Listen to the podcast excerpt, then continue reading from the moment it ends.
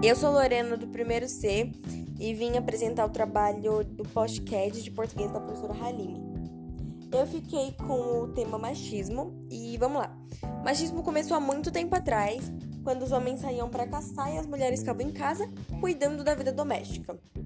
E por causa disso, o pensamento de que os homens são superiores às mulheres veio à tona no século 21 e a gente consegue encontrar muitas situações de machismo no nosso dia a dia. Por exemplo, a gente vê mulheres. Não, a gente vê homens sendo chefes nas empresas. E é muito difícil a gente encontrar mulheres sendo chefes. Elas normalmente ficam com os cargos mais baixos, porque os homens acham que a gente é. que nós somos inferiores, né? Sendo que nós não somos. É... No carro também. Quando uma mulher tá dirigindo o carro, e a gente erra alguma coisa, os homens pegam e falam como? Tem que ser mulher. Como se a gente não tivesse a capacidade de dirigir um carro, entendeu? É, por exemplo, no futebol também, uma mulher jogando futebol não pode jogar futebol porque é mulher.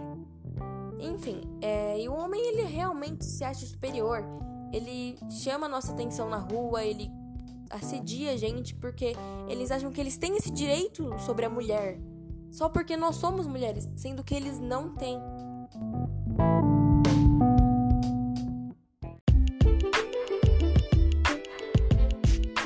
A cada 23 minutos morre um jovem negro. O racismo ainda existe e está por todo lugar mercados, escolas, lojas, até mesmo em novelas.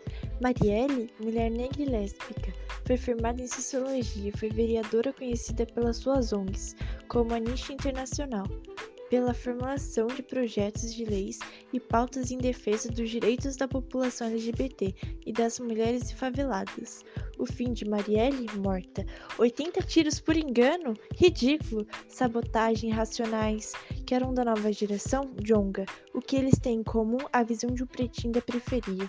Somos todos iguais, independente da nossa cor de pele.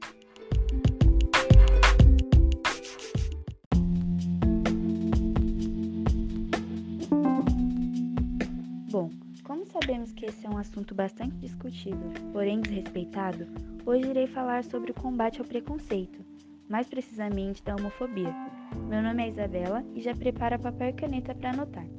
Você sabia que tem um dia especial destinado somente a essa causa? Pois é, é o Dia Internacional contra a Homofobia e Transfobia. Ele é celebrado todo ano no dia 17 de maio. Foi a data em que a OMS retirou a homossexualidade da classificação de doenças e problemas relacionados à saúde. A data serve como um dia de conscientização da luta pelos direitos dos LGBTs, que são as lésbicas, gays, bissexuais, travestis, transexuais e transgêneros, pela diversidade sexual e contra a violência e o preconceito, seja a agressão verbal, moral, física, sexual, psicológica ou tentativa de assassinato.